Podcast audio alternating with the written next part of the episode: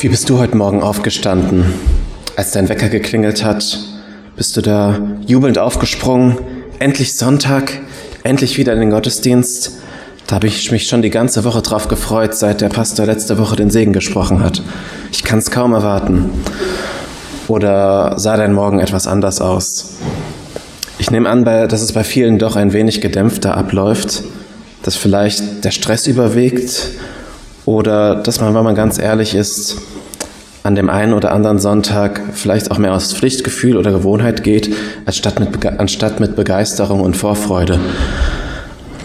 Vorfreude darauf, Gott zu begegnen und ihn zu feiern.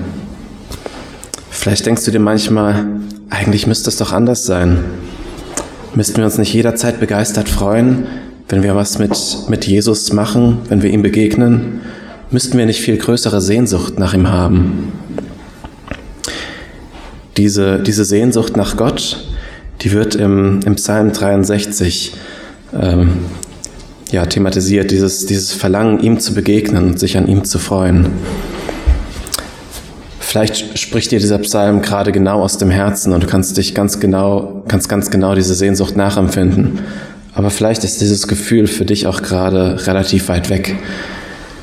Wie auch immer es bei dir aussieht, ich lade dich ein, dich auf diesen Psalm einzulassen und und auch, und auch auf diese Sehnsucht nach Gott, die, die er in dir anregen will. Ich lese Psalm 63. Ein Psalm Davids, als er in der Wüste Juda war. Gott, du bist mein Gott, den ich suche. Meine Seele dürstet nach dir. Mein Leib schmachtet nach dir im dürren, lechzenden Land ohne Wasser. So schaue ich dich im Heiligtum und sehe deine Macht und Herrlichkeit, denn deine Gnade ist besser als das Leben. Meine Lippen sollen dich rühmen. So will ich dich preisen mein Leben lang. In deinem Namen meine Hände erheben. Wie an Mark und Fett wird meine Seele satt, und mit jubelnden Lippen singt mein Mund, wenn ich deiner gedenke auf meinem Lager nächtelang über dich sinne. Denn du bist mir Hilfe geworden, und im Schatten deiner Flügel will ich jubeln. An dir hängt meine Seele, deine Rechte hält mich fest. Sie aber trachten zum eigenen Verderben mir nach dem Leben und fahren hinab in die Tiefen der Erde. Der Gewalt des Schwertes werden sie preisgegeben Beute der Schakale werden sie sein. Der König aber wird sich freuen über Gott. Rühmen wird sich jeder, der bei ihm schwört, denn den Lügnern wird der Mund gestopft. Wann hattest du das letzte Mal so richtig Durst? Also nicht nur ein bisschen einen trockenen Mund, bei dem man mal ein Glas Wasser vertragen könnte, sondern so, dass du dich ja vor Durst schon völlig matt und ausgezehrt gefühlt hast und gut und gerne mal eine ganze Wasserflasche in einem Zug austrinken kannst, um zumindest ein bisschen Abhilfe zu schaffen.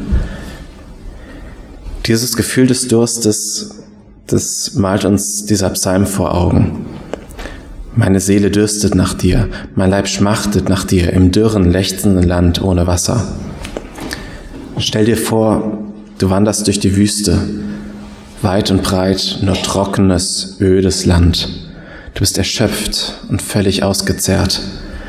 Die Sonne prallt dir auf den Kopf und du willst eigentlich nur noch eins, Wasser, endlich etwas Wasser. In diese Wüstenerfahrung, in diesen Durst will uns der Psalm gedanklich hineinversetzen. Die Überschrift verweist uns auf die Zeit, als David in der Wüste Juda auf der Flucht war. Damit ist nicht die Zeit seiner Flucht vor König Saul gemeint, sondern es geht um die Ereignisse ab 2 Samuel 15 später in seinem Leben, wo er selbst eigentlich schon König ist und es schon lange war, aber dann vor seinem eigenen Sohn Absalom in die Wüste fliehen musste. Aus der Sicherheit, dem Überfluss und dem Luxus seines Palastes in Jerusalem ist David plötzlich in die Wüste geworfen, in Lebensgefahr ohne Dach über dem Kopf, in einem dürren und lechzenden Land ohne Wasser. Aus dieser Situation heraus ruft David zu Gott und schreit seinen Durst heraus. Aber es ist nicht der Durst nach Wasser, den er vor Gott bringt. Nicht die äußerliche Not und die Unsicherheit und der leibliche Mangel stehen im Vordergrund. Das alles wird uns zwar in diesem Psalm ein Stück weit vor Augen gemalt, aber es ist nur ein Bild für das, worum es David eigentlich geht. Durst nach Gott. Verlangen danach, ihm zu begegnen und seine Güte, seine liebevolle Freundlichkeit zu erleben. Gott, du bist mein Gott, den ich suche. Meine Seele dürstet nach dir. Mein Leib schmachtet nach dir im dürren, lechzenden Land ohne Wasser. So schaue ich dich im Heiligtum und sehe deine Macht und Herrlichkeit. Nicht nach Wasser ruft David in der Wüste, sondern nach Gott selbst. Er will nicht zurück in seinen Palast, um dort die Annehmlichkeiten seines königlichen Lebens zu genießen sondern er will zurück ins Heiligtum, in das Haus Gottes, um ihm zu begegnen, um Gott zu sehen und sich an seiner Pracht und Herrlichkeit zu erfreuen. Wie sieht das bei uns aus?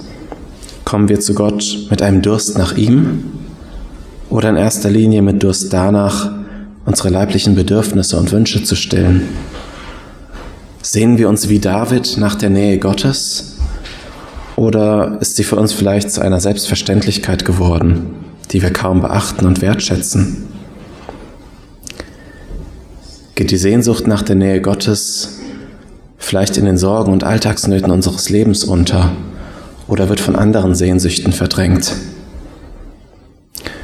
Unsere leiblichen Bedürfnisse sind wichtig, keine Frage. Und David in der Wüste hätte auch allen Grund gehabt, Gott seine Nöte vorzubringen, Mangel an Wasser und Nahrung, Sehnsucht nach Sicherheit und Schutz, nach Frieden und seinem bequemen Heim. Aber für David stehen diese Dinge trotzdem nicht im Zentrum. Es sind nicht seine leiblichen Bedürfnisse und Nöte, die, die ihm am dringlichsten erscheinen, sondern am wichtigsten ist ihm die Nähe Gottes.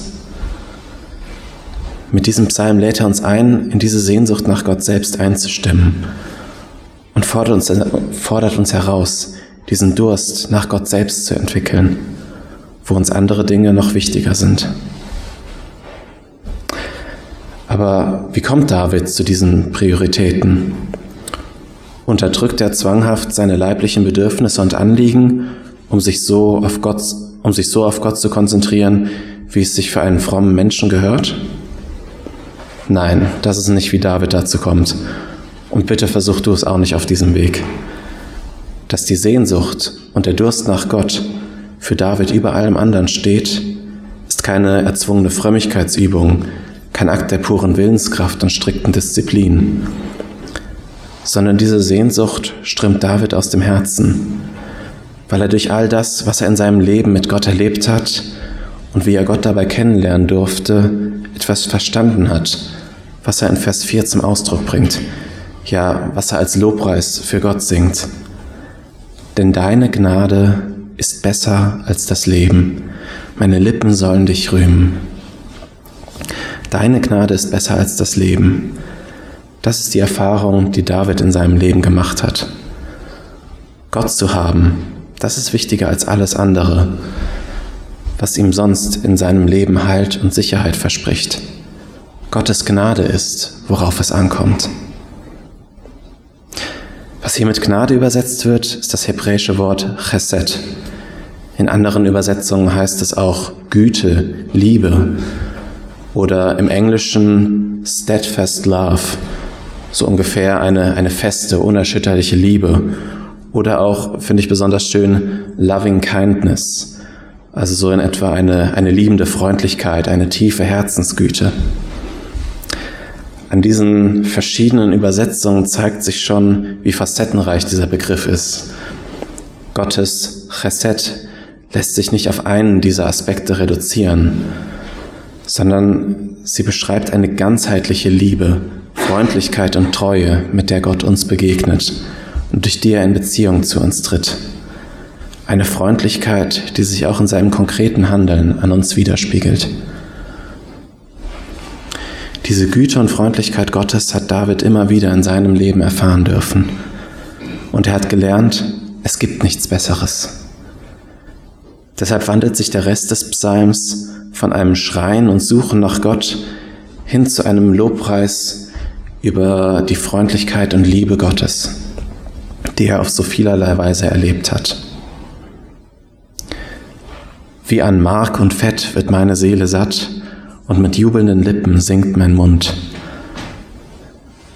Mark und Fett, damit werden im Alten Testament normalerweise die besten Stücke vom Tier bezeichnet. Bei einem Schlachtopfer zum Beispiel mussten diese Teile als das Beste vom Tier auf jeden Fall für Gott auf dem Altar verbrannt werden. Vielleicht erinnert ihr euch an die Geschichte von den bösen Söhnen des Priesters Eli im ersten, im ersten Samuel, die sich genau diese besten Fettstücke vom Opfertier mit langen Gabeln haben herausfischen lassen. Hier ist es genau andersrum. Gott gibt David die besten Stücke. David spricht davon, dass, dass Gott alle seine Bedürfnisse versorgt, wie mit einem großen Festessen, bei dem es nur das Beste vom Besten gibt. Wenn dir dabei ein fettes Stück Fleisch nicht so zusagt, kannst du im Bild gerne auch etwas anderes für dich einsetzen. ähm, ja, aber das, worum es geht, ist, Gott, Gott versorgt uns wie mit einem Festmahl. In Psalm 23 verwendet David das Bild vom, vom Tisch im Angesicht meiner Feinde oder vom überfließenden Becher, in, in den Gott ihn einschenkt. Das ist die Versorgung, die David immer wieder erlebt hat. Aber auch da, aber und, und weiter in Vers 8 jubelt David darüber, wie oft er in seinem Leben Gottes Hilfe und Schutz erfahren durfte. Denn du bist mir Hilfe geworden und im Schatten deiner Flügel will ich jubeln. Also im Schatten der, der schützenden Flügel Gottes, wie von, ja, wie von einer Henne, die ihre Küken beschützt. Dazu gehört auch, was, in, was er in den Versen 11 bis 12 beschreibt dass seine Feinde, die ihm Böses wollen, davon hatte David in seinem Leben genug, dass diese Feinde keinen Erfolg haben werden, sondern selbst zugrunde gehen. Er erlebt Gott als einen gerechten Beschützer und Helfer in Not. Deshalb hängt er sich ganz fest an Gott und weiß sich von, vertrauensvoll von Gottes treuer Hand gehalten. David hat Gott immer wieder als den erlebt, der ihn versorgt und beschützt und der ihm Halt gibt mehr als alles andere in diesem Leben. Aber im Zentrum steht für ihn nicht diese Versorgung, dieser Anliegen, sondern die Liebe und Güte Gottes, die sich darin zeigt und die Nähe zu ihm, die er darin erfahren darf. Auch wir dürfen in, in jeder Situation zu Gott kommen und unser, unser Vertrauen auf die Freundlichkeit Gottes setzen, mit der er sich uns zuwendet. Aber noch viel mehr hat Gott uns seine Freundlichkeit, seine barmherzige Liebe und Treue durch seinen Sohn Jesus Christus gezeigt. Im Titusbrief Kapitel 3 heißt es, als aber die Güte und Menschenfreundlichkeit Gottes, unseres Retters, erschien, nicht aufgrund von gerechten Taten, die wir getan hätten, sondern weil er Erbarmen hatte mit uns, da rettete er uns durch das Bad der Wiedergeburt und durch die Erneuerung im Heiligen Geist, den er in reichem Maße über uns ausgegossen hat, durch Jesus Christus, unseren Retter, damit wir durch seine Gnade gerecht gemacht das ewige Leben erben, auf das wir unsere Hoffnung gesetzt haben. Jesus ist mit dieser Güte, dieser und Freundlichkeit und Liebe Gottes zu uns zu, zu uns gekommen, um uns zu retten, um uns ewiges Leben zu geben und in die liebevolle Gemeinschaft mit Gott zu bringen. Er ist in unsere Wüste gekommen, um uns ins Haus Gottes zu holen, wo wir seine Liebe und Freundlichkeit erfahren dürfen, die besser sind als das Leben selbst, an denen wir uns hoffnungsvoll festklammern können und gehalten werden auch wenn alles andere wankt. Psalm 63 ermutigt uns, unsere Sehnsucht ganz auf unseren Herrn zu richten, weil er mehr gibt als alles andere, was uns Leben verspricht. Weil seine Liebe und Güte, seine Freundlichkeit und Treue das Beste sind, was uns passieren kann. Ich hatte eben gesagt, dass wir diese Suche nach Gottes Nähe nicht durch sture Disziplin und erzwungene Frömmigkeit an erste Stelle setzen sollen, sondern unsere, sondern unsere Sehnsucht und unser Durst nach ihm sollen daraus erwachsen, dass wir seine Liebe und Freundlichkeit als das Beste erleben, was es in diesem Leben zu finden gibt. Damit meine ich aber auch nicht, dass wir völlig passiv bleiben sollen, dass wir uns hinsetzen und warten, bis uns Sehnsucht nach Gott in den Schoß fällt. Das ist ein genauso schlechter Plan, wie zu versuchen, sie krampfhaft zu erzwingen. Denn wir sehen in diesem Psalm auch, David macht sich auf die Suche. Er ruft nach Gott. Er kommt zu Gott in sein Heiligtum, um ihm zu begegnen. Er denkt an Gott, wenn er sich schlafen legt und sinnt über ihn nach, wenn er wach im Bett liegt. Und er stimmt ein in den Lobpreis über das, was Gott getan hat, preist ihn dafür, wer er ist. Er hält sich vertrauensvoll an ihm fest. David kann hier für uns ein Vorbild sein, die Sehnsucht nach Gott zu pflegen, indem wir immer wieder die Begegnung mit, ihm suchen. Wir können uns immer wieder, auch im ganz Kleinen, aktiv auf die Suche machen und Jesus Raum in unserem Alltag geben. Wir können die Begegnung mit ihm suchen, im Gebet, im Singen von Lobpreisliedern, beim Lesen der Bibel und, im, und auch im gemeinsamen Gottesdienst.